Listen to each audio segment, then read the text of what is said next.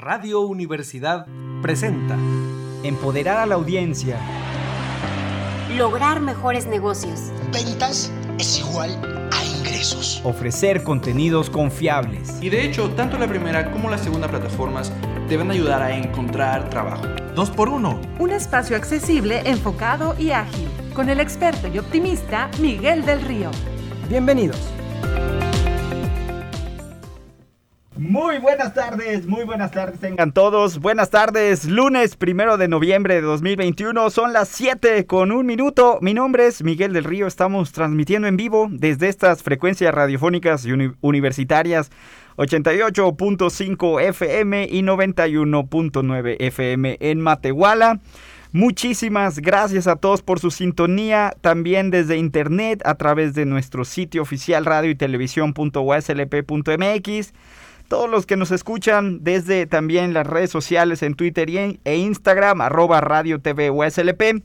Por supuesto, todos los que están en Spotify, en México, en Estados Unidos, en todos lados, a cualquier hora. Hoy estamos en vivo, bienvenidos a 2x1, un espacio dedicado a actualizar, inspirar y educar en temas empresariales. Vamos a dar inicio a este programa del día de hoy, este día, primer, primer día de noviembre que tenemos este programa. Comencemos con la sección de las imperdibles de la semana. Las imperdibles. Análisis de lo más relevante de la semana. Una discusión detrás de cámaras de los temas de mayor interés. Marketing y campañas. Comunicación y branding. En 2x1 les presentamos estas noticias súper imperdibles el día de hoy. Hoy, Día de Todos los Santos, un análisis muy estudiado y una discusión detrás de cámaras de las implicaciones de marketing presentado por nuestro colaborador Cristian López Herrera. Bienvenido Cristian, ¿cómo estás? Hoy día de... Bueno, hoy que es... as- Bueno, no es asueto, pero mañana sí. bienvenido, bienvenido Cristian. Hey, hello, hello everybody, hola a todos. Muchísimas gracias Miguel, muchísimas gracias a Radio Universidad y por supuesto a usted gente preciosa, gente tan chula que nos sintoniza el día de hoy. Pues eh, en vivo y también a través de las plataformas de los Spotify, Miguel, aquí conmemorando el, el día. Nosotros les traemos como siempre lo mejor. Día de Todos los Santos. y vaya que hoy traes una, unos temas que santa sorpresa para algunos. Exactamente. A ver, platícanos Pues, eh, de donde, por donde quieras empezar el día de hoy, porque hay varios que son una sorpresa Sí, para, están, para muchos. Como siempre, un poquito eh, raras las amalgamas aquí. pero pues se trata precisamente de una bebida de cola, la que es negra con la rayita blanca. Ya O sea, la clásica. Ajá, exactamente, La la, que siempre pides. La, la más top en cuanto a este mercado.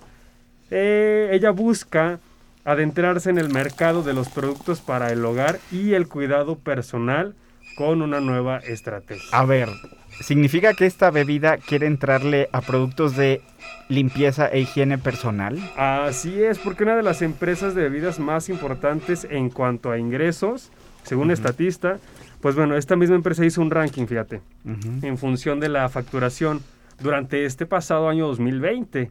Y los resultados se mostró que Anheuser Bunch InBev, la verdad creo que, que el nombre lo dije, estoy diciendo un poquito mal. Pero bueno, ellos ABB. ellos ocupan el primer lugar con 46.881 millones de dólares. Luego está Nestlé en segundo con 43.476 millones. Y en tercero está de Coca-Cola Company con 33.041 millones.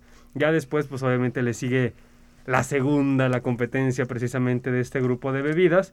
Y pues bueno, ya en cuarto está al- algo interesante, el grupo Heineken con 23.663 millones y pues bueno, entre otras, ¿no? Entonces eso ya nos da como un panorama sobre lo, con base en lo facturado. Pero fíjate, aquí nada más, aquí un, un paréntesis. Yes. Es bien, bien interesante porque aquí estas tres empresas, estos, estos tres grandes primeros lugares Ajá. son, tienen características bien diferentes Sí. de origen, ¿no? O sea, sí están muy diversificadas, tienen portafolios muy grandes, pero, por ejemplo, InBev, ellos tienen básicamente cervezas, perdón, eh, pues sí, cervezas son más conocidas, ¿no? Pero como que su core business ahí son bebidas alcohólicas.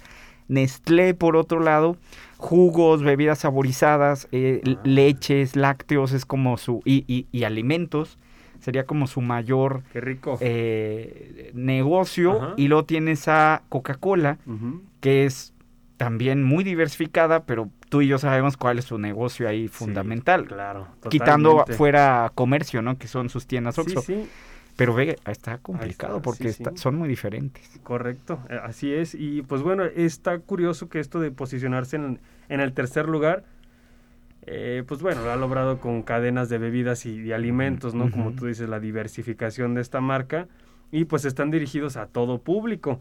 Desde los refrescos hasta incluso algunos alimentos donde los esfuerzos de campaña, fíjate, las inversiones en sus campañas de pu- publicidad, según con Traders Studio, esta empresa de la marquita roja con la línea blanca gasta en promedio 4 mil millones de dólares al año en publicidad para comercializar sus bebidas a consumidores de todo el globo terráqueo. Pero aún así, como cualquier otra compañía, pues así de tamaño global, estos buscan pues ahora incursionar en nuevas áreas para expandir su mercado y obviamente mejorar sus ventas. Todo es ¿Y en qué?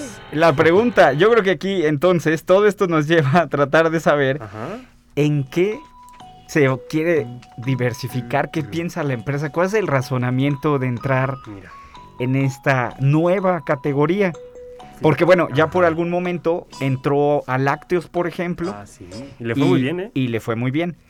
Y luego entró, que quiso entrar, dicen por ahí, ¿verdad? Todavía no, lo, no se No ha confirmado de manera oficial lo- bebidas alcohólicas, a esta nueva línea de bebidas alcohólicas. Tomen No ha entrado, pero fue muy polémico.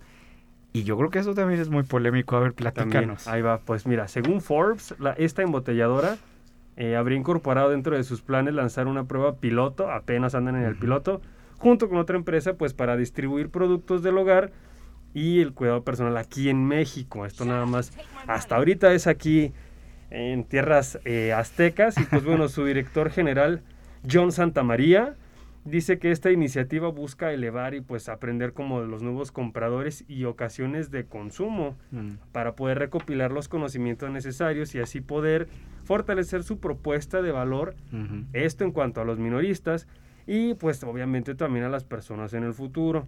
En el sitio se menciona que algunos de los comentarios del director son como que están iniciando en un programa piloto, eh, que buscan fortalecer una propuesta de valor con comercio tradicional, entonces pues bueno. Dijo también que habían lanzado una prueba para distribuir el portafolio de productos de una de las campañas líderes de marcas alcohólicas de la República Mexicana, lo cual les permitiría impulsar las ventas de, de pues esta marca y, y, pues bueno, estas nuevas estrategias que quiere eh, desarrollar la, la empresa para productos del hogar son algunos de higiene personal para posteriormente tener con certeza lo que están haciendo diferentes marcas y de esta manera pues ya comenzar a producir los propios, así como eh, conocer la variedad y servicios que ofrece una de las principales bebidas de... Ay, me pegué, perdón. es que sí me dolió. Ay. Y bueno, pues ya esta, esta estrategia sumaría, Miguel, a todos los empresarios y empresas que han intentado hacer con el paso de los años, pues, eh, por ejemplo, ahí tenemos a Elon Musk, con, con se encarga de, de mantenerse presente, pues, en diferentes mercados y ya no- a lo mejor nada más no nos quedamos con el turismo Ujú. espacial con SpaceX, sino con la movilidad eléctrica que lo presentamos también aquí, del carro eléctrico, de las Ujú, líneas ujú. telefónicas, bueno, el internet que va a llegar aquí a México que está Hasta tequila tiene, ¿no? Así es, y sí, muy, muy rico, por cierto. Y pues bueno, a pesar de todo esto, este empresario del que estamos hablando, Elon Musk, Ujú, ya habría incursionado en un tema que domina, eh, además de la tecnología. Y pues bueno, habrá que esperar cómo esta empresa, este grupo buscaría dominar ahora también los productos para el hogar y el cuidado personal, que déjame decirte que también recientemente quiere destruir a los bebidas, eh, ¿cómo se llaman? Eh, pues las que se usan para los deportes para hidratarse. Ajá, ajá, bebidas, las Sueros. eh, energizantes. Ah, algo así, pero no, es que, bueno. sí, los- sí, sí, Ajá. bebidas energizantes, Sí, sueros. Ándale, Ajá. ajá. Se acaba de, de- acaba de comprar también a una de esas empresas, ese ya es otro tema, pero también buscaría destronar a la marca número uno, que es una G y un rayito. Ujú, Así ujú. buscaría. Oye, dice. pero bueno, no sé, pero ya desde hace tiempo ya este tipo de diversificación, de hecho cuando compra esta gran empresa de leche, muchos ven que es un movimiento natural que está haciendo la empresa, una estrategia que se esperaba porque a medida que eh, eh, psicográficos más eh, que buscan más nutrición, salud, lo que sea que eso signifique, ¿verdad? porque va a depender mucho del, Sí, de cada del- quien. de, ca- de la percepción de cada quien, eh, iba a empezar a llegar a estos otros nuevos eh, portafolios de diversificación. Claro. Y hasta ahora se ha visto, yo creo que ya viéndolo sobre ese análisis, parecería bastante lógico que la empresa no nada más quiera salir un poco de la misma categoría de bebidas y alimentos, sino salir a otra otra arena muy, muy diferente de competencia. Sí. Solo considerar que ahí tienes a Procter and Gamble, tienes a Unilever, tienes a grandes claro. pesos pesados, sí. también mundiales. Y, pero también por otro lado, tienes en estas pruebas piloto que tú mencionas, tienes eh, unos excelentes laboratorios de investigación de mercado que serían cómo se mueve en los OXO Ajá. cierto tipo de productos. Y que muy buenos también este tipo de estudios y pruebas piloto. Sí, porque verdad, tienes un, indicador. Un montón de tiendas Claro. que tú ves cómo se movería Sí, en sí. ese sentido. Está, está bien, hay que ver también qué nombre le ponen, porque tampoco creo que, que lo pongan ahí estrictamente y exclusivamente que te aparezca ahí el nombre, para que no digan, tengo ahora mi máscara, mi mascarilla para la piel, marca Coca. No, no Pues creo. bueno, la ya, ya, ya cada quien, ¿verdad? Vamos a ver cómo acaba, Ajá. pero, pero sí sería, Ay, Así es, a ver cómo, cómo le va, cómo le ponen, ya ¿cómo sabrá. le va? Sí, va a estar interesante. Por ahí Ujú. han hecho sus experimentos, pero bueno, a ver, a Así ver qué es. tal. A ver, y luego, ¿qué más? ¿Qué otra noticia de, de Santo Espanto nos traes el día de hoy? Hablando de este? experimentos, fíjate. Hablando de pruebas. No, pues es, es- se trata de una marca de, de ropa. ¿La puedo decir? Sí, la voy a la- decir. a ver. H&M. H&M. H-I-M. Esta marca sueca de, de ropa H&M. A ver, ¿y qué quiere H&M ahora? H&M ahora se está sumando al marketing sostenible de nada más y nada menos que lanzando una colección de ropa. Ponle tamborcitos ahí si puedes. Porque sí está como que, achis, el nombre, ¿cómo? ¿Cómo dice que se llama? una marca de ropa. Una marca de ropa lanza ropa vegana. Esa es su colección de ropa, Ropa vegana. vegana. A ver, ¿y cómo es eso? A ver, platícales a todos. ¿Qué es eso de ropa vegana? Pues bueno, mira, todo empieza con el antecedente del marketing sostenible. Ujú. Y pues bueno, que trate de hacer como que las empresas también sean un poquito más responsables con el ambiente, que sean más amigables, que innoven también en sus procesos y en sus productos también. y pues bueno, ahora H&M continúa con su apuesta por la moda sostenible con esta nueva colección que se llama Coexist Story de ropa vegana. Esta es la tercera ¿Cómo, entrega. cómo se llama? Coexist Story. Coexist Story, de así es, historia. de historia. Órale. Así es. Y pues ya la tercera entrega de este proyecto de Innovation Stories de HM, que tiene como objetivo proponer vanguardia, vanguardia, perdón, ahí, ahí anda el muerto comiéndome la lengua, y e innovación en productos sostenibles, pues bueno, estaría saliendo próximamente, a es- al momento que estamos grabando esto es primero de noviembre. La marca piensa lanzarlo el 4 de noviembre, o sea, dos, tres días. O sea, a finales de esta semana. Ajá, as- ándale, así es. Y pues bueno, esta marca busca eh, pues poner en tendencia que, que ya sabes, ¿no? Que van y vienen, pero que una de las que parece tomar más fuerza en- es el marketing sostenible, porque ya desde hace algunos años algunas empresas ya están desarrollando ideas o también estrategias que pues le permitan ser más eh, amigables con el medio ambiente, ándale así como Blancanieves cuando canta y los pajaritos se le acercan. Así me voy a sentir con mi colección de ropa vegana. No, no, bueno. H&M. Pero es que una de las. Eh, una de las más grandes críticas que tiene la moda lista Ah, para. sí. No, no nada más H&M. O sea, en general. Sí, la, industria- Zara y todas sí, porque son. De hecho, es la gran tendencia. Y una de las mayores, eh, pues sí, una de las mayores ¿Amenazas? exigencias, exigencias que Oh, tiene claro. el consumidor. Es eh, precisamente el impacto ambiental que tienen en general, ¿no? Y podríamos hablar hasta incluso de impacto social y laboral que tienen algunas de sus, Sí, sí. de sus fábricas. También y- con los animalitos. Exactamente, sí, la industria de la belleza, por ejemplo. Pero, pero pienso que aquí nos da un tema muy interesante para todos los que les gusta la industria textil y la industria de la moda, que el consumidor, aunque sea joven, es tiene un poder de negociación muy fuerte y es muy exigente en ese sentido.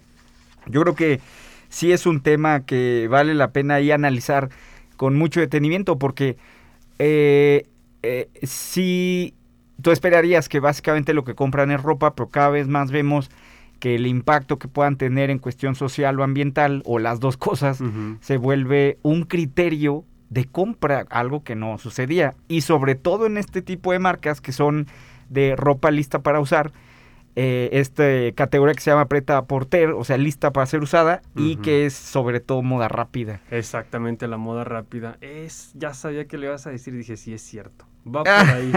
claro que sí, pues sí, es, es un modo de, de consumo, vamos a decirle así. Y pues bueno, esta colección de, de Coexist Story va dirigida para niños, mujeres y hombres, no nada más es para cierto eh, Ujú, rubro, Cierto ¿no? segmento. ajá. Ajá.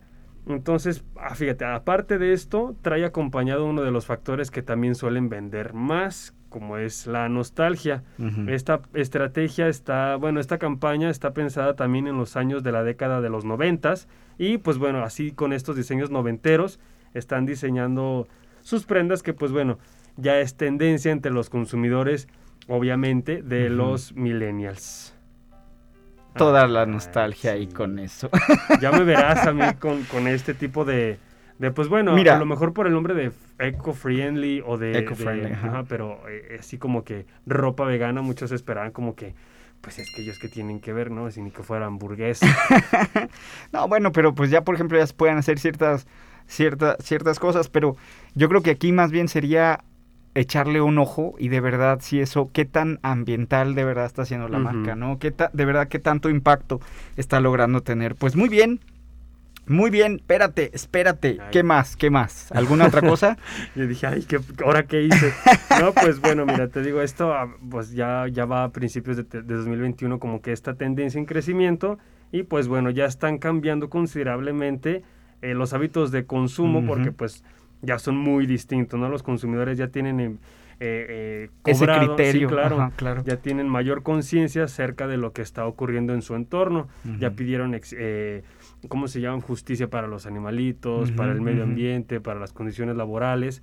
Entonces las empresas pues obviamente no se pueden quedar atrás y se están adaptando totalmente a- al mercado y qué bueno.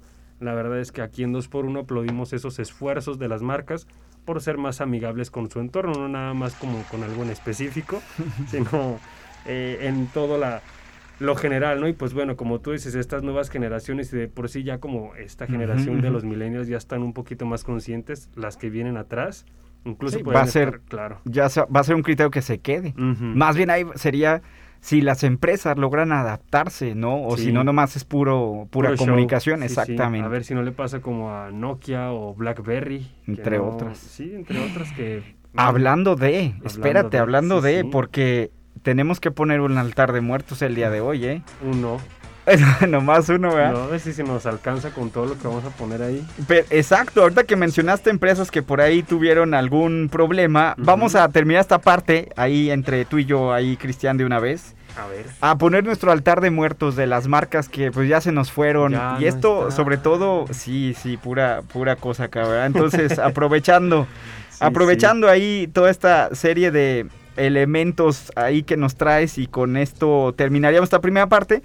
Pues solamente aquí como contexto, ver que a partir de la década de los noventas, nuestra economía en México vivió una transformación muy acelerada, muy disruptiva. Por un lado, la fuerza de la globalización, que experimentó un momento cúspide con la firma del TLC en el 94, y por otro lado, a partir de los últimos años de la misma década, de los noventas, la digitalización, que también trajo cambios muy relevantes en todos los ámbitos, incluyendo nuestro comportamiento del consumidor, regulaciones, tecnología, ciertamente eh, factores y elementos económicos. Pero ahora, y, y sobre todo, bueno, pues ahí ya que estamos hoy poniendo nuestro altar, pues vamos a ponerle por aquí algún, a es- una, alguna especie de tributo a estas marcas que ya no existen. Una, por ejemplo, podría ser esta marca Videocentro. Ahí Ah, díganos en los comentarios si ustedes la recuerdan, pero Videocentro pues era el antecedente del blockbuster en, en un primer momento. Y bueno, pues ya fue hace tiempo, inicia en, en 1983 como una subsidiaria de Televisa, de esta filial que se llamaba Videovisa. Y básicamente era renta de películas de beta y VHS. Para los que son muy jóvenes, pues eran los cassettes, eh, los tradicionales cassettes grandototes que nosotros usábamos. Y bueno, pues desaparece para 1993. eh, ahí ya saben que también es chisme, ¿verdad? Pero para 1993 lo demanda Blockbuster a Videocentro, eh, hasta subsidiaria de Televisa. Y porque decía que le estaban copiando ahí los, los, No, los puntos de ¿cómo venta. crees? Y pues, pues eh, perdió. Sí, por supuesto, para 1999 cerró definitivamente y esa sería ahí una, una primera empresa por ahí que se nos va eh, y que desapareció. Otra que quizás muchos aquí en San Luis Potosí conozcan aquí Ah. en el Bajío, el líder en autoservicios en San Luis Potosí, Chalita, Sí. que tenía cinco puntos de venta eh, aquí en nuestra ciudad con más de 2.000 empleados y cierra definitivamente en 2005. Y aquí, híjole, podríamos tener toda una, todo un episodio solamente sobre los autoservicios en nuestro país, pero de, de verdad que cuando llega Walmart y cuando llegan otros más, Sí, sí hay una consolidación muy grande. ¿Te acuerdas del eslogan y los anuncios de televisión? Ay, no me puedo acordar. Quisiera, pero no me puedo bueno, el eslogan, pues un- era bueno, bonito y barato, ¿no? Ah, y los tres anuncios... Exacto, y los anuncios eran muy característicos porque era como chistoso, como de humor, muy popular, pero pues Muy le bien funcionaba. dirigido, diría yo, ¿eh? Fíjate que... Sí, sí, creo que incluso siento que se quedó como tradición hacer ciertos anuncios que sean muy chistosos, le quede o no le quede al posicionamiento de la marca, sí. pero bueno, pues ahí está otra más ahí que, que, Ay, que queda en la historia aquí en nuestro altar de muertos de dos por uno. Sí. Y tenemos otra. ¿Qué zapatos traes el día de hoy? ¿Qué marca de zapatos traes el día de hoy? Nike. Nike, yo traigo New Balance, creo. Pero antes el mundo era muy diferente. A lo mejor algunos recuerdan los tenis Canadá, el calzado Canadá. Ah, no sé si sí. se acuerden. Aquí había una aquí en la ciudad de San Luis Potosí. Pensé y era- que ibas a decir zapatodos. Creo que ese era más de distribución, ¿no? Sí, Creo que era más, de más distribución de calzado. y Dije, ah, caray. Y básicamente los zapatos Canadá, calzado Canadá, inician en 1940. Uh. Tenía muchísimas marcas. Era la zapatería en ese entonces. Y después ya la adquiere Coppel. Coppel, Creo que incluso por ahí Coppel Sí, usaba. llegaba a usar Coppel Canadá. Exactamente. Así. Porque era una marca muy bien posicionada para siglo pasado. ¿no? Esa sería otra más que tenemos ahí en nuestro, en nuestro altar de muertos de 2x1 empresarial. Tenemos otra más. A ver, para eh, ahorita ya se antoja como ir a cenar. Ahorita tú mencionabas que la r- ropa vegana. Yo creo que muchos se les antoja una hamburguesa, ¿no? Vegana. Pues no, en ese entonces no había. Era Burger Boy. Burger Boy es el suena. antecedente mexicano, Ah, de Burger King, ¿no? ah, el antecedente de McDonald's, Ah, de ya. Burger King, Carl Jr., etcétera. Ajá. Antes en México pues era Burger Boy, ¿no? Era eh, se las vamos a poner en, en las redes para que las sí. vean ahí. Burger Boy era ese antecedente, inicia a finales de los 70, era comida rápida, eran hamburguesas, pero bien interesante porque, eh, o sea, para todos los diseñadores y todos así los, los eh, aquí muy creativos, o sea, los nombres estaban padres porque era la Bronto Burger, la, ya no me acuerdo, me acuerdo de la Bronto Burger y todo eso, pues se fueron a la extinción con todo y todo con porque... todo y nombre de dinosaurio. todo y lo nombre. mismo. No, Pues es que no pudo, no pudo competir contra No, franquicias. tan grandes, sí, por sí, supuesto. qué mal. En 2015, por cierto, la quieren traer de vuelta. De hecho, tiene un perfil en redes sociales, en Twitter, y la quieren, anuncian que la van a Boy. volver a traer. Burger Boy, exactamente. Para la gente capitalina que nos está escuchando, es como muy reconocido Burger Boy, ¿no? Porque es como la nostalgia Mm. de las hamburguesas eh, antes familia y antes de que fuera claro el menú con esos nombres de Bronto Burger y todo eso pues era como el como la nostalgia no infantil también. De hecho iban a inaugurar ahí por Interloma se dice en la Ciudad de México y pues siempre no en 2015 pues se anuncia que siempre no y ahí quedó entonces otra más otra otra más que ahí se nos va Seis años La después pensé que iba a regresar. la, quis- la quisieron traer y al final no la no, no llegó. Y luego en este recorrido, acá se nos acaba el tiempo, uno más, los helados Bing, no sé si los recuerden, los helados Bing, abrió, Ah. ¿no, ¿no te acuerdas tú de eso? Eran rosa con blanco el logo, muy famosísimo. Abrió su sucursal en el, 90, en el 65 en Guadalajara, son de Guadalajara. Su dueño le pone el nombre por su esposa, que era estadounidense. El, el- el- el dueño original era cubano-estadounidense. Y en ese entonces ellos abren con 17 sabores. No, eso, yo sé que ahora es como, es lo normal ir a Ajá, una, 17 una nevería, sabores. ¿verdad? Pero en ese entonces no. Y básicamente pues lo que hace son eso, ¿no? Nieves, le va muy bien. Es este formato que nosotros conocemos al día de hoy, pero Ajá. pues en ese entonces no había, ¿verdad? No había quién. Nada. Y Unilever eh, la compra en el año 2000 y cierra los... eh, y en el año 2000 cierra todos este ¿Y ¿Quién la establecimientos. absorbe? ¿Baskin Unilever. O pero qué marca le ponen? Nada, No, desapareció la marca. La absorbió y ya. Desapareció la marca. Oye, ¿y Gigante? La marca de Gigante, supermercados claro, gigante. De hecho, podríamos dedicarle solo un capítulo sí. a los autoservicios que desaparecieron. Podría ser solo un altar de autoservicios, Ajá.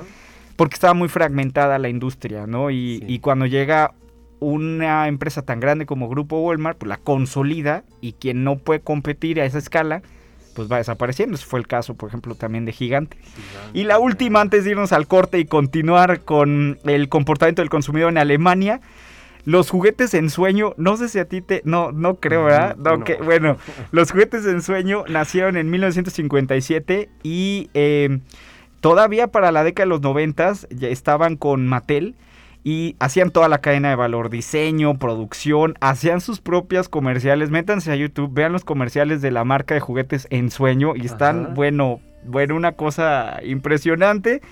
Tenían sus propias distribuciones en las comerciales de televisión, bueno, era todo un tema. Pero aquí el punto es que era- estos juguetes eran como tecnológicos, no era. Eh, una cosa que le apretabas un botón y te da- daba preguntas y que, o sea, siempre con este ánimo de tecnología, Ya. que claro que tú los ves. Ahorita y dices. Sí, mm, o sea, claro, ¿verdad? Pero en su momento, Sí, en la sí. década de los 80, en la década de los 90, pues era como la gran tecnología. Bueno, todo un tema ahí. Ahí están nuestro altar de muertos de este año para de 2 por 1 aquí de Radio Universidad. Ahí está con mucho respeto aquí a amor, nuestras todo. tradiciones. Pero bueno, y así, ustedes quizás pueden pensar, como ahorita nos mencionaba Cristian, en Kodak, en Blockbuster, en Atari, en America Online, en Tower Records, Yusacel. Compaq, etcétera. Y esto fue con mucho respeto, ¿eh? son lecciones aprendidas en muchos niveles, nos hablan de globalización, de disrupción, de digitalización, de competitividad, pero ¿saben qué? Nos invitan a saber más, así como esta tradición. Pues bueno, pues con esto, con esto terminamos, mi estimado Cristian, ¿dónde pueden encontrarte? A mí me pueden encontrar en Instagram y Twitter como arroba me dicen JIT, G-I-T al final. Y pues bueno, ahí andamos poniéndole mucha atención a sus mensajes y agradeciendo como siempre su sintonía y su seguimiento, sus likes también. Claro que sí, los queremos Gracias. mucho. Muchas gracias, Cristian. Continuamos después del corte con la sección de la entrevista en esta siguiente parte de nuestro programa. Son las 7.29. Vamos a una pausa. Regresamos con Gerardo Cermeño, quien nos habla de comportamiento del consumidor en Alemania, en Radio Universidad. La entrevista. Reflexión y actualidad. Insight al aire. La voz de expertos. Estamos de regreso en 2x1 y bueno, pues eh, mi nombre es Miguel del Río. Estamos transmitiendo en vivo desde las frecuencias radiofónicas universitarias 88.5 FM, 91.9 FM en Matehuala. Gracias por su sintonía desde internet y a través del sitio oficial y las redes sociales y en Spotify. Continuamos con esta sección de la entrevista en esta segunda parte de nuestro programa. Y bueno, pues bienvenido, bienvenido. Aquí tenemos el día de hoy a Luis Gerardo Cermeño Gutiérrez. Él es graduado de la Universidad Autónoma San Luis Potosí. Actualmente estudia la maestría en Administración de Empresas en la Universidad Internacional de Karlsruhe. Tiene experiencia en recursos humanos y adquisición de talento. Ha trabajado en Microsoft en la Ciudad de México, ha escrito libros y actualmente trabaja en Volocopter en Alemania. Bienvenidísimo, Gerardo. Es un gusto y un placer tenerte el día de hoy, de tan lejos, el día de hoy aquí. ¿Cómo estás? No, un gusto, gracias por invitarme, Miguel. Espérame. Años ya. Espérame, Willkommen, ¿verdad? Willkommen. Willkommen. Bueno, ahí es que este es norteño, yo creo. Este fue- con el acento fue del acá. Bajío, el y acento. Willkommen. Bienvenido, ¿cómo has estado?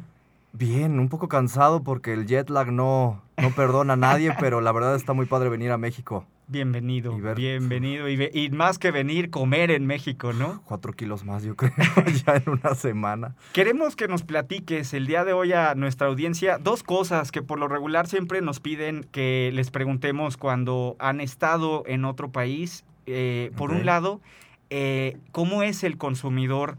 ¿Cómo es el consumidor alemán?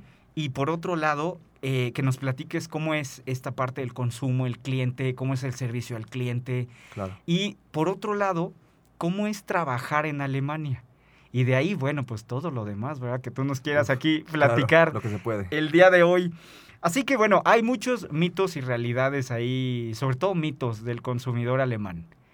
¿Cuál crees tú que sea el mayor eh, mito que cuando tú llegaste a Alemania te diste cuenta que estabas totalmente equivocado? Yo creo que los alemanes los ven muy fríos y muy relajados, por ejemplo. Tengo aquí conocidos en San Luis Potosí que tienen a conocidos en las empresas como BMW, que están establecidas aquí. Y piensan que no son muy consumidores, vamos a decir, que son más controlados y más fríos y más... A ver, Pura ese es, mentira. ese es un gran mito, que, el alemán es más frío, más organizado, que es más antisocial. ¿Sí o no? No. Ah. O muy depende. categórico. Depende, porque, porque lo que yo he visto mucho con los alemanes es que si tienen las reglas ahí puestas y tienen una estructura, las siguen y no tienen ningún problema y perfecto. Pero les quitas esa estructura y esas reglas y como gato para arriba. ¿En serio? Sí. Y al mexicano es al contrario, como no tenemos estructuras en muchas cosas, ya sabemos cómo movernos así. tiempo. Muy bien, entonces es como más estructurado. Sí. A ver, ¿cómo es como consumidor y como tú ves ahí a la gente yendo al supermercado, a las tiendas? ¿Cómo es en Alemania el servicio al cliente? ¿Cómo tú lo ves ahí? Eh, eh, ¿Qué diferencias encuentras? Por ejemplo, cuando ves, no nada más tú con tu mirada eh, eh, eh, internacional, pero ¿cómo, cómo, ¿qué podríamos aprender sobre comportamiento del consumidor? En el caso de, de- de customer service, servicio al cliente en Alemania. Bueno, hay en dos partes. Primero el consumidor alemán como es. A ver. Lo mismo de la estructura, lo que les enseñaron a ellos es lo que van a hacer. Por ejemplo, hay muchísimo vegetariano y vegano ahorita en Alemania. Es un shock que yo tengo porque pues aquí en México es casi imposible ser vegetariano. Oye, pero a ver, las salchichas no es como la base de la alimentación. Es lo que se hizo también es un raro. mito. También es un mito. entonces, Se van por la papa. A ver, y entonces, ¿y a qué se debe esa tendencia tan fuerte? Yo creo ahorita mucho por, por todo lo que está saliendo de cómo cuidar el planeta y cómo tienes que mejorar tus hábitos para cuidarlo también. Muchos alemanes y alemanas especialmente, amigas mías, se ponen a pedir solamente, pues sí, verduras, punto. Frutas y verduras, y es lo que comen todos los días casi casi. Con sus proteínas también veganas o vegetarianas, pero a veces ni huevo, ni queso, ni leche, ni nada de producto animal. Es muy, muy interesante porque aquí en San Luis y en México sí hay, pero no tanto como allá. Sí, así es. Oye, a ver, y, y entre demográficos, ¿tú ves diferencias, por ejemplo, digamos, el millennial alemán Ajá. versus la generación X, Y alemana, o, o entre géneros, por ejemplo, eh, los hombres eh, se comportan diferente que las mujeres, por ejemplo, ¿ves esas diferencias marcadas demográficas? Fíjate que entre géneros no tanto. La tendencia, por ejemplo, que te, te comento del ser vegetariano y comer más saludable y hacer ejercicio, todo eso es igual. Pero en edades es mucho más fuerte esa tendencia en gente más joven que en gente ya más grande. Ya a los más grandes no les importa comerse como su salchicha, por ejemplo, todos los días y fumar, por ejemplo, también es una tendencia normal en gente más adulta, pero en gente joven es como mucha salud.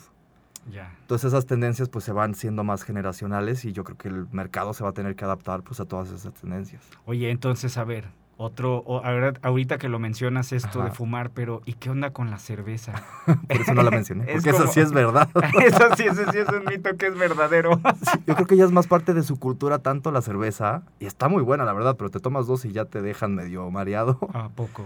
Pero sí, hasta en la empresa donde estoy trabajando de repente en el menú y todo tienen de que cervecita. O sea, estás trabajando y te puedes tomar una cerveza. Una o cerveza, sea, sí, Es una o como dos. parte del, de tu coffee break ahí o lo que sea del menú. En la mañana el café y el mediodía una cerveza. ¿En y ya serio? se completa el día, sí.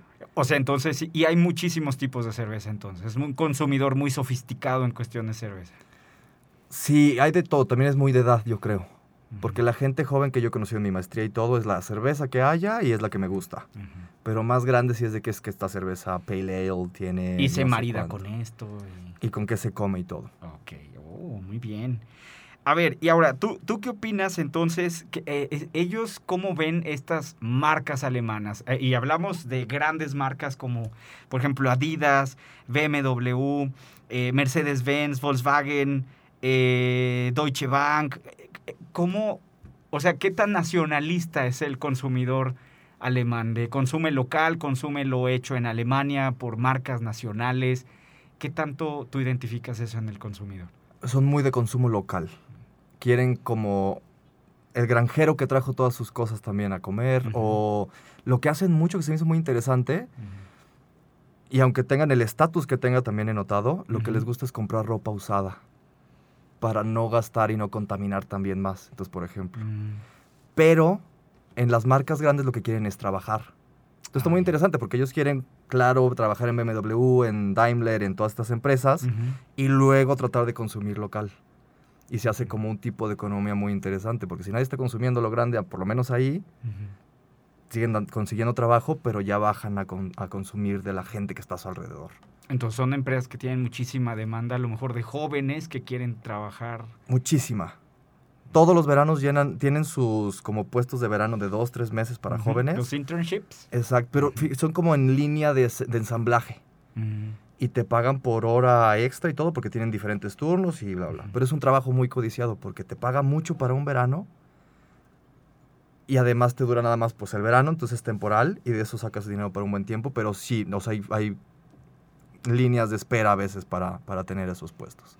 Oye, a ver, ya que estamos ahí, do- tú vives en una ciudad que se llama Karlsruhe. Ajá. Perdón ahí a todos los alemanes que nos escuchan el día de hoy, los que sepan alemán por la pronunciación. A ver, mejor dilo tú. En Karlsruhe. Y, Y, ah, mira, casi le y quién sabe si le dije bien ¿Quién también. sabe también, verdad? ¿Cómo es vivir en Alemania? Sobre todo considerando que, bueno, es una de las, no tengo mal el dato, es una de las tres eh, ciudades más grandes Sí. de Alemania. Está pegado a la frontera con Francia. Ajá. eh, y digo, pues no es Berlín, no es Múnich, pero, pero es una ciudad grande, pero quizás muchos de los que nos están escuchando nunca la habían escuchado. ¿Qué, ¿Cómo es vivir en, eh, en- en Alemania y cómo es vivir en esa ciudad en particular? Lo bueno es que yo tuve la experiencia de ir a esta ciudad que es como muy estudiantil. Entonces, por ejemplo, si tú te vas a Berlín o te vas a München, ya es una experiencia mitad trabajo, mitad estudiantil o un mix de todo. Y en Karlsruhe, eh, que como dices está cerca de Francia, que también es una buena posición, ahí tú puedes estar estudiando y es mucho estudiante, o sea, son muchas personas jóvenes. Y de ahí ya saltan a otras ciudades a trabajar. Entonces, la experiencia realmente que he tenido ahorita pues ha sido de mucho estudio, de pues de que de repente estás solo el mes porque pues vienen exámenes, entonces todo el mundo está encerrado o medio mundo está en la calle y teniendo fiesta y tomándose una cervecita en la calle porque pues son estudiantes. Y la verdad lo que sí está impresionante es el shock como aunque sea juventud alemana, siguen las reglas en todo momento que les hayan puesto y no como con desdén que a veces hay, sino como que lo siguen con pues es que así es y punto. Y así vamos a hacer las cosas.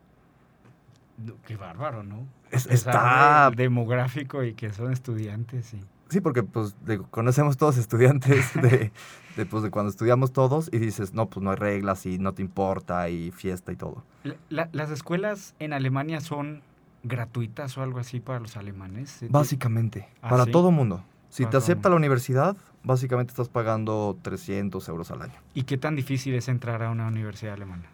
Uf, depende, porque sí te piden muchas el alemán y el idioma en sí, digo yo obviamente es de cada quien, no digo que es fácil o difícil, pero en general el consenso es que es muy difícil, ¿El alemán? el alemán.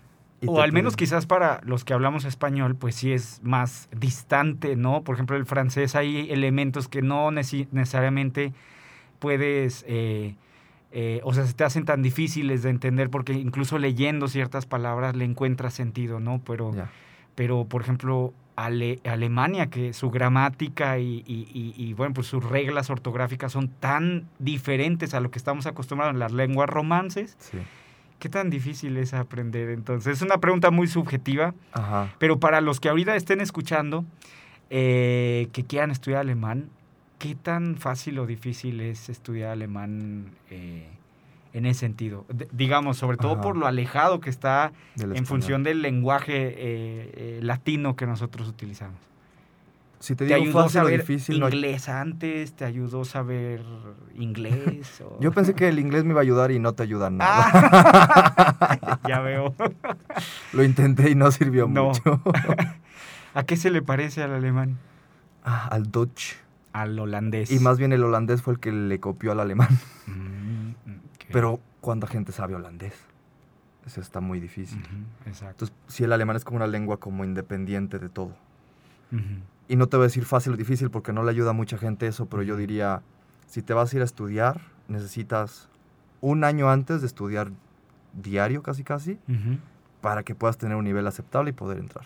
Y todavía te va a faltar vivir allá y agarrar un poquito más. ¿Y el alemán qué tan eh, accesible es, por ejemplo, con alguien que llega y que estudia o que trabaja o que está de turista y no sabe hablar alemán?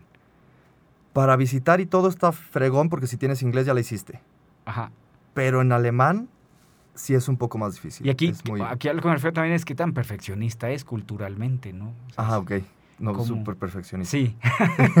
aunque, seas extranjero. Sí, Te 100%. corrige, te dice esto no va así, esto es así. O te cambia el idioma, dice, yo no quiero, o sea, si estás intentando comunicarte en alemán, y eso me frustraba porque en Francia, sí, claro, querías Francia- practicar Exacto. y no te deja. Y no te dicen no, porque yo, lo- o sea, si se quieren comunicar, pues hablamos inglés. Si Ah. los dos hablamos inglés, ¿para qué vamos a intentar alemán mal? Oh, Y muy yo, bien, pues es que muy yo quiero bien. intentarlo mal. Muy interesante, muy interesante. ¿Y con qué, con qué concluye así como, como consumidores cómo es el mercado alemán? Ya vimos algunas tendencias por ahí en lo local, en la alimentación, en la salud y en general, ¿cómo tú ves el consumidor? ¿Qué tan exigente es un consumidor alemán? Se va a los extremos. Cuando quiere algo bueno, se va a lo mejor que pueda o a lo más efectivo. Por ejemplo, lo que veo mucho es que no, por ejemplo, en la ropa, no les importa mucho el estilo de ropa que traigan. Son más de qué tan práctica es la ropa y qué tan barata me salió. Ellos son más como fríos al decidir eso. Pero cuando eligen algo tonto como una cerveza y que quieren nada más ponerse ahí borrachos, por ejemplo, agarran la que más se les antoja. O cuando tienen de que hay muchos que están haciendo cheat days, por ejemplo, un día de, de comer mal, por ejemplo, lo que sea, está bien. Pero cuando toman decisiones inteligentes, sí son como lo mejor, lo bio, lo más limpio, lo que haya hecho un granjero local. racional. Entonces, depende de la decisión, pero normalmente son muy fríos y calculadores o después se dejan ir como, como Gordon Tobogán, como. Muy bien. Gerardo, Gerardo Cermeño, vamos a hablar sobre ahora el trabajador alemán en estos minutos que nos quedan. ¿Cómo es la cultura organizacional? Creo que nos podemos dar una idea con lo que nos has platicado, qué tan estructurado es el trabajo en Alemania, eh, la persona que trabaja en Alemania. Podemos ver qué tan aspiracional es trabajar en empresas como Adidas, como Bosch, como Mercedes, como Daimler que mencionabas. Eh, pero también Alemania en, en administración es muy conocido porque pues es una, un- una corriente de pensamiento que cambió la manera en la que administramos una empresa. Eh, gracias a ellos pues tenemos aportaciones como el organigrama, el enfoque burocrático, las regulaciones, la normativa dentro de los, de los lugares de trabajo que al día de hoy seguimos utilizando en todo el mundo. Tiene grandes aportaciones. Pero ¿cómo ves tú eh, trabajando en Alemania? ¿Qué cosas con tu visión de negocio, con tu visión organizacional, tú ves que saltan a la luz, eh, sobre todo teniendo otra vez esta perspectiva internacional? ¿Qué ves tú ahí que cambia? Que son como estas, estos grandes o mitos o realidades o que nadie te explicó cómo Claro. es. Por, por ejemplo, te voy a poner un ejemplo que es algo quizás mito o no, ya tú nos dirás, Ajá. la puntualidad. O la puntualidad es algo, por ejemplo, que sí les toma muchísimo en cuenta. Pero es parte de respeto a todo lo que hay alrededor, como el tiempo de las personas, y al mismo tiempo efectividad. O sea, ya perdimos cinco minutos de una junta que era de, de una hora y ya teníamos los puntos que íbamos a ver cada 10 minutos, por ejemplo. Entonces ya deshiciste todo el orden que ya tenían pensado. Y, Ahora- y- oye, ajá. a ver, Gerardo, ¿y tú como mexicano, Ajá. ya eres así también? Yo ya me hice alemán. ¡Qué bárbaro! O sea, ya, ya antes era de que, pues ya sabes, 20 minutitos tarde, porque todo, mundo- no, ahorita desde que llego ahí, y 5 minutos máximo. Y si no me siento mal, está bien raro. es algo que nunca había experimentado. Sentirme mal. y, por ejemplo, tus actividades que haces durante la semana deben de estar así de estructuradas, ¿no? Y entonces, ¿qué onda con el trabajo creativo? ¿Cómo le haces para poder salirte y pensar fuera de la caja si estás en una industria creativa? ¿Cómo lo has visto en ese, en ese sentido? ¿O hay una diferencia entre empresas millennials, jóvenes, creativas, Sí. y una diferencia entre empresas más corporativas, más formales. Digo, hay otros países como en China, como en Corea, como en Japón, que hay esa gran diferencia entre la empresa tradicional Claro. y la empresa que ellos le llaman internacional, ¿no? O más Ajá. creativa. ¿Existe esa diferencia en las culturas organizacionales? Alemania? 100%.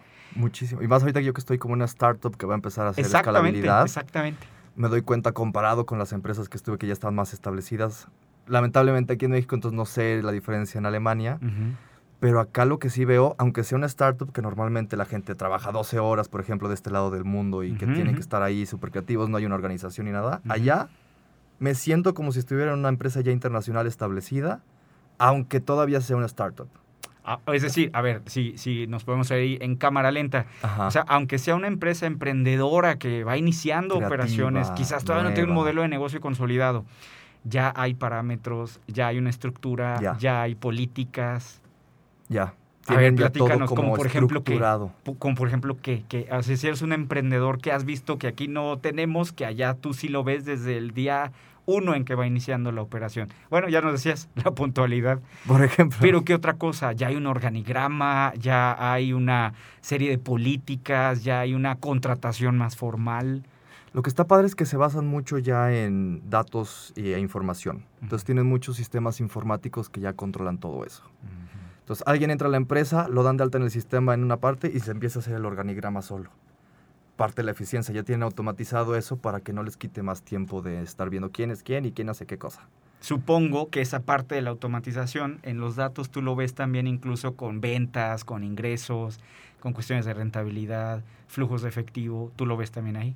No directamente, pero la empresa sí tiene todo Lo eso. tiene automatizado. Más ahorita como es una startup no tiene como profits. Todavía no está haciendo ganancias mensuales ni Pero nada. es flujos de efectivo y Sí, de cómo se mueve. inversiones, cuánto hubo, cuántas preventas hubo del, del Participación de producto. mercado. Exacto.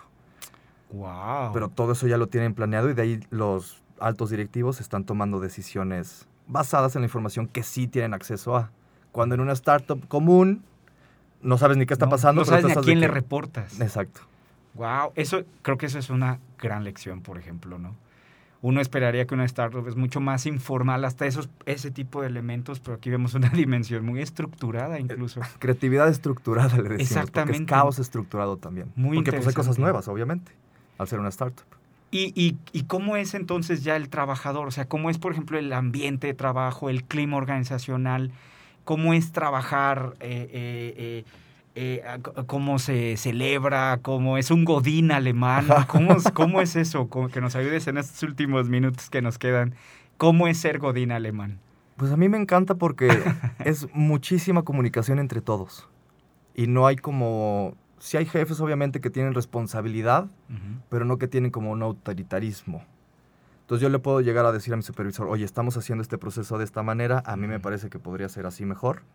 Y lo platican todos y lo toman en consideración, pues la parte que están como viendo eso, y toman una decisión mientras se mejore la empresa. Y aquí lo que he visto mucho en México es que mucho de que el jefe decide, Ya, Ajá, ajá. aunque sea una startup, lo que sea, dependiendo obviamente de la empresa. más consensuado. A ver, y a ver, una pregunta aquí muy, muy interesante, ahorita que lo mencionas. Muchos mexicanos trabajando en el exterior, en, en diferentes países, eh, la manera en que nos, nosotros mexicanos nos comunicamos es diferente en otros países. La comunicación va a tener otras dimensiones culturales. Claro. El alemán, el mito, ya tú nos dirás, es que es muy directo, muy sincero, muy, muy, eh, se va directo al mensaje, ¿no? O sea, no lo va a adornar, no te va a decir poquito, agüita, ahorita, o sea, se va directo a lo que... Franco. Su objetivo es que entiendas que es de esa manera tan sincera, tan honesta. muchos mexicanos que han estado en ese tipo de contextos culturales organizacionales, pues es un golpe tremendo porque parece, dicen algunos, que parece que te están golpeando cuando se están diciendo las cosas. ¿Qué sucede cuando te vas a otros países como Estados Unidos, como eh, eh, algunos lugares, por ejemplo, ¿no? ¿Cómo es en Alemania? ¿Cómo es si cometes un error o, o si algo no acabaste o etcétera? ¿Cómo es esa retroalimentación que a veces el mexicano, como otras culturas por supuesto, eh, tanta sinceridad puede ser brutal en nuestras culturas organizacionales? ¿Qué opinas tú ahí en eso? Yo creo que sí puedes tener una comunicación directa con ellos, pero al mismo tiempo la, la frialdad con la que te hablan es frialdad que viene solamente de sacar el problema adelante.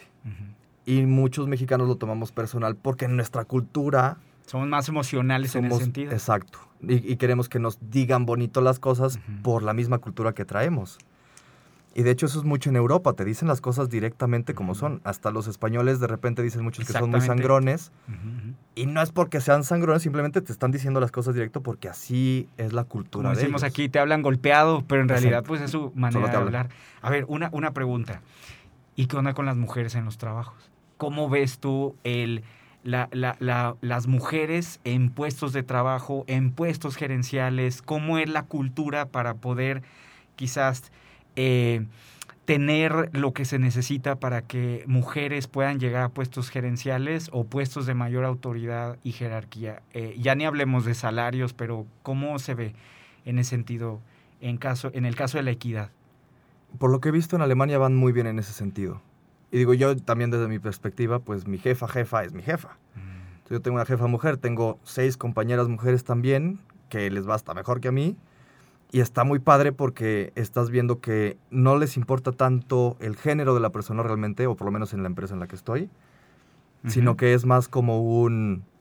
el mérito que hizo la persona, cuánto se merece y cuánto liderazgo consiguió en la empresa. El desempeño. El desempeño, punto. Independientemente de si la edad, que si el género, que si... Y de dónde viene también. Es muy internacional esta empresa, entonces ahí sí le estoy... Nos queda bien poquito tiempo, pero Ajá. rapidísimo. Alemania, uno lo ve a Alemania como un gran país, Ajá. pero y, y que es muy uniforme, pero en realidad Alemania tiene diferentes zonas Sí, eh, que tienen más influencia francesa, eh, eh, eh, italiana, los alemanes así del norte, por ejemplo, muy diferentes a un alemán del sur, o a un, a un capitalino, por ejemplo. ¿Cómo hay diferencias entre las culturas eh, alemanas dentro del país? E, porque el típico, por ejemplo, el típico mito es los del norte de Italia son diferentes Sí. a los del sur de Italia y los del norte de Reino Unido. ¿Y eso sucede en Alemania? Digo, di- incluso hay variaciones del lenguaje, pero siempre. ¿y qué onda con la cultura? Y entre ellos, ¿cómo se llevan? Entre ellos se llevan como los del norte y los del sur de aquí también. sí, digo, pues cualquier parecido, ¿verdad? Está bien interesante porque desde que se dividieron en cuatro ellos, se separaron después pues, las barreras, Ajá. Pero todavía dicen, no, los del este son medio raros, ¿eh? entonces no te vayas muy para allá, o ten cuidado en el este, en el norte está bien, y tienes esas diferencias culturales, hasta en el habla, como dices. O sea, el alemán sí de por sí es difícil, que el alemán normal es el Hochdeutsch, como el, el alemán alto. Pero después te vas al norte y dices, no te entiendo ni nada. Y en el sur tienen otro acento y otro dialecto. Y en el este tienen otro acento y otro dialecto. Y luego en el, en el oeste tienen otro. ¿Y los valores cambian? Y los valores cambian, pero las bases unitarias que tienen, por ejemplo, del gobierno se mantienen. Entonces sí tienen diferencias como culturales, pero al final todos saben que son alemanes y siguen ciertos patrones que sí tienen. Muy interesante. Muy podríamos interesante. trabajar, podríamos trabajar y estudiar y platicar todo el día aquí Cuando de Alemania. Luis Gerardo, ¿con qué concluyes? ¿Con qué concluyes de haber estado y continuar estando en Alemania? ¿Qué, qué mensaje, qué conclusión podrías tú darnos? Yo les platico lo que estoy viviendo, pero láncense a vivir las cosas que ustedes quieren. Digo, tal vez Alemania no les llama la atención y dicen no quiero, pero si les llama la atención otro lugar, hay una sola vida y para aprender sobre esa cultura la tienes que vivir. Ay, Entonces, qué padre. láncense. Gracias, Gerardo. ¿Dónde te podemos encontrar? ¿Dónde te podemos contactar? Ah, ¿Cómo m- podríamos saber más? Me gusta más personal, entonces en Instagram es perfecto, yo lo tengo abierto, me pueden Ok. agregar y mandar un DM. Muy. Es ¿Cuál Luis-Gerardo-ZG. A ver, otra vez. Luis-Gerardo-ZG. Ahí está para todos los fans ya que tiene aquí Gerardo. Muchísimas gracias, Gerardo, No, a ti por hacer el esfuerzo de estar el día de hoy y platicarnos de lo que a veces tenemos como mitos y que a veces no vemos como realidad, no alcanzamos a ver. Muchísimas Exacto. gracias, Gerardo. Es así como llegamos al final. Mi nombre es Miguel del Río. Les recuerdo que estamos en 2x1, eficacia y eficiencia, teoría y práctica, arte y ciencia, gracias a la dirección de radio y televisión de la universidad a nuestro eh, operador, a nuestros colaboradores, a nuestro invitado el día de hoy, especialmente ustedes por su sintonía en este esfuerzo para que ganemos más y mejor dinero. Los invitamos a que continúe con la programación de las frecuencias radiofónicas universitarias. Nos vemos todos los lunes. Entre tanto, pásenla muy bien. Suerte en todo lo que emprendan. Muy buenas noches. Radio Universidad presentó 2 por 1 Marketing y dinero. negocios y branding. Estrategia y técnica. 2 por 1 Teoría y práctica. Eficacia y eficiencia. Arte y ciencia. Hasta pronto. Bye bye.